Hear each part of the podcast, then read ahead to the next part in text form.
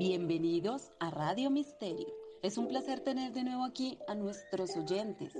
El día de hoy me encuentro con mis compañeras Kendra, Luisa, Laura y yo, su favorita, Liliana. Hoy contaremos el caso de Armero, una triste y trágica historia que ha conmovido el corazón de todo el mundo, algo sorprendente. En aquel tiempo era un importante centro agrícola antes de la erupción, Armero producía cerca de una quinta parte del arroz de Colombia, además de algodón, sorgo y café, cosas que mucha gente no conocía. Gran parte de este éxito puede ser atribuido al Nevado del Ruiz, ya que el fértil suelo volcánico había estimulado el crecimiento agrícola. Estaba construido encima de un abanico aluvial que había presenciado otros lahares, que significa agua que se moviliza desde las laderas de los volcanes.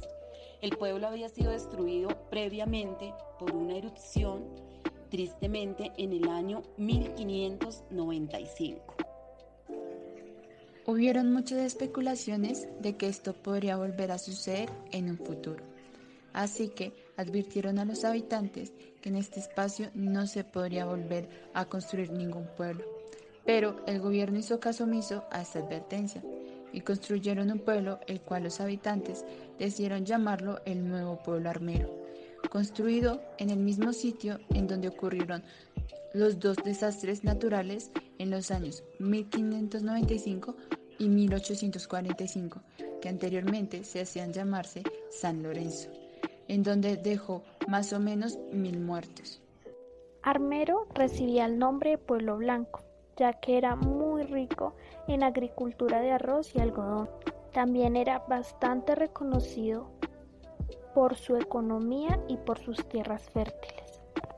El 11 de noviembre de 1985 empezaron a caer cenizas por todo el pueblo. Esta era una señal muy evidente de que el volcán estaba a punto de hacer erupción. Esta información se le hizo llegar al alcalde de Armero, pero no le dio mayor importancia. Ramón Rodríguez, el alcalde de Armero para esas fechas, dio un comunicado a toda la población de que se resguardara en sus casas y utilizaran un pañuelo húmedo tapando la boca y la nariz para que el azufre no les causara daño alguno asegurando que esto pasaría en tan solo unos minutos. Un dato curioso es que el Nevado del Ruiz se encontraba en activo hace 69 años, por lo que nadie contaba que esto fuera a suceder el miércoles 13 de noviembre de 1985. Los pocos sobrevivientes a este catástrofe natural relatan. Nunca hubo una situación y eh, a las 11.45 fue cuando llegó el, la avalancha al pueblo.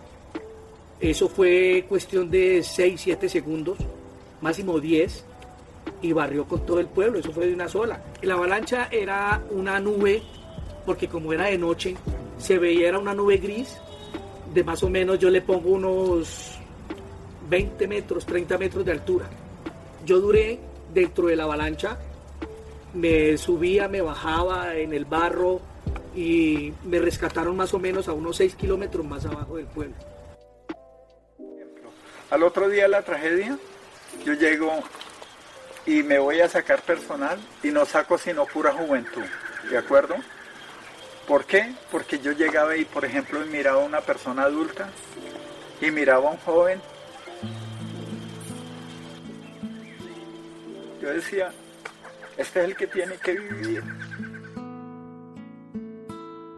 y estaba cayendo un aguacero fuerte, fuerte, pero es solo ceniza, ceniza. El piso, no se me va a olvidar, eso bujaba, era peor que un temblor. Cuando salgo a correr con mi mamá hubo una explosión, pero fuerte, se fue la luz. No sé por dónde caminaba, no sé por dónde corría con mi mamá.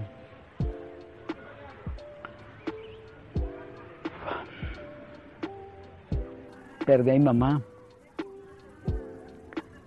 Ya después de eso no, yo me dejé llevar. No había significado de vivir más. Yo iba con este ya brazo partido, con quemaduras en todo el cuerpo. no nos resistíamos, la carne nos quemaba.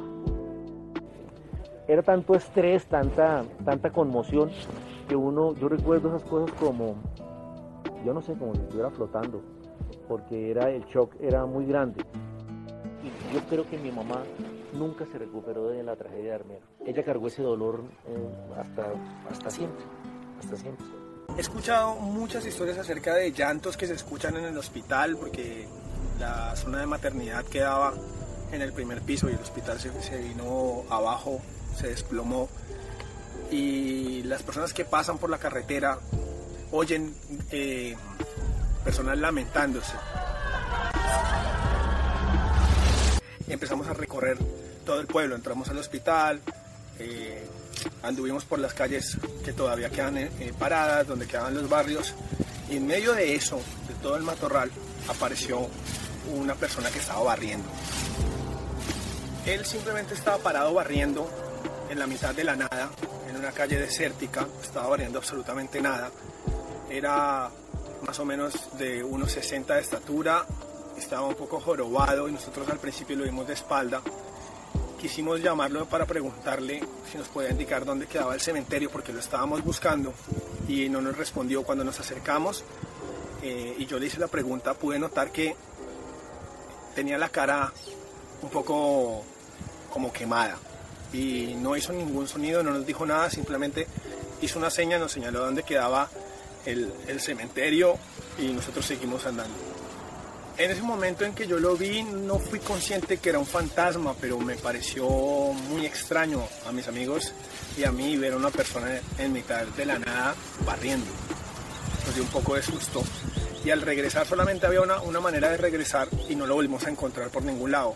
No había manera de que esa persona se desapareciera tan rápido sin que nosotros lo viéramos porque teníamos toda la periferia para observar por dónde se iba. En ese momento ya yo empecé a, a presentir que se trataba de una persona que no estaba en este mundo.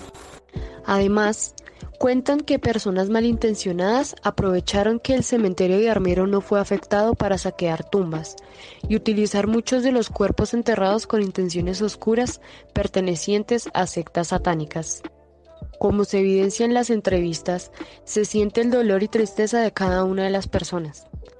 El desastre natural de Armero fue una gran pérdida de un pueblo muy reconocido por la calidad de sus productos, dejando también un sinnúmero de población en riesgo de muerte, debido a que si sobrevivían, no se sabía por cuánto tiempo los sobrevivientes habían estado sumergidos en el lodo repleto de azufre.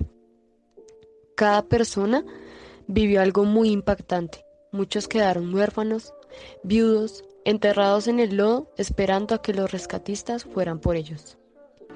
La niña Mayra es el símbolo de la tragedia. ¿Por qué sentido? Porque fue una niña que duró tres días y dos noches apresionada por medio de dos paredes. Nunca se lamentó por ella misma, sino preocupaba más bien hacia los demás. La niña se metió bajo la cama con la tía, la abuela, una bebé de 45 días de nacida bajo la cama. El papá Álvaro Enrique alcanzó a sacar el niño llamado al mismo nombre hasta el borde de la habitación principal. La avalancha baja y se lleva a la casa, dejando a la niña presionada por medio de dos paredes. Yo vivo porque tengo que vivir. Mami, te quiere mucho. Mi papi, mi hermano. Y yo. Adiós, madre. A los dos días de la niña está en el sitio de la enfermedad que se llama gangrena gaseosa y al tercer día la niña muere. Otra Omaira. Omaira Medina era una muchacha que ya pues tenía su hogar. Esta niña es una niña que ella quedó aprisionada en la misma posición de la niña Omaira, pero ella quedó con el esposo al lado. Por lo tanto, ella, el esposo le dice a ella que de ahí nadie los va a sacar él al lado de él queda una botella, él quiebra esa botella y le dice a, ella que se corten las venas, que porque de ahí nadie lo salva. Entonces él se corta las venas, le pasa el vidrio a ella y ella intenta y no es capaz. Ella coge, eleva el vidrio, no fue capaz, al otro día ella fue rescatada con vida y el esposo falleció al lado. Me decía, tome su vidrio y me las cortan. Él me pasó el vidrio a mí. Y yo dije, mire, eso no corta nada. Le hice así en los brazos a él, eso no corta nada, mire. Y cogí y boté el vidrio. Después de las 8 de la mañana, ya empezó él a irse la, la voz. Ya no, ya la respiración se le iba yendo. Ya él no podía ya hablar. que ya se sentía asfixiado, estaba asfixiado con los muros eso encima, ya estaba asfixiado. Entonces yo empecé a gritar cuando vi que él ya no podía hablar y que ya yo empecé a gritar y él me hacía que, que me calmara. Fue cuando vi que ya él se estaba muriendo. Varias personas se salvaron porque fueron al punto más alto en donde quedaba el cementerio. Este lugar quedó intacto, lejos de todo el caos. Después de todo, Juan Pablo II declaró el lugar como Campo Santo. Esta historia nos deja una lección y es que la naturaleza es más poderosa de lo que pensamos. Hasta una próxima emisión. No es porque uno sea sobreviviente, sea un héroe como Superman, no, sino es darle las gracias a mi Dios que nos dio fuerza en los pies, en las piernas para correr. Nos despedimos. Radio Misterio. Chao, chao.